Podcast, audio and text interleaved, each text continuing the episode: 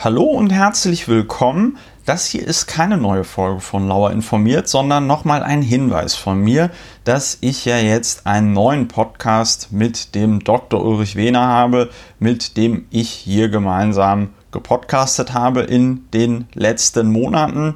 Ja, der Podcast heißt Lauer und Wehner. Ihr findet ihn, wenn ihr nach Lauer und Wehner sucht. Ihr findet ihn auch, wenn ihr auf die Blogseite geht die in diesem Podcast hier verlinkt ist.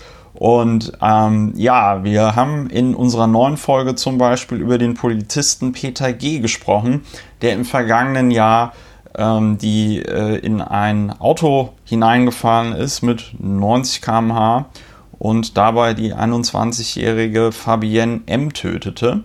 Und jetzt ist, jetzt steht im Raum, dass er 1,1 Promille im Blut hatte. Und Ulrich und ich reden darüber, ja, wie wahrscheinlich ist es denn, dass er sich das von, der, von dem Unfall bis in die Charité angetrunken hat oder nicht. Wir reden auch über viele andere Sachen.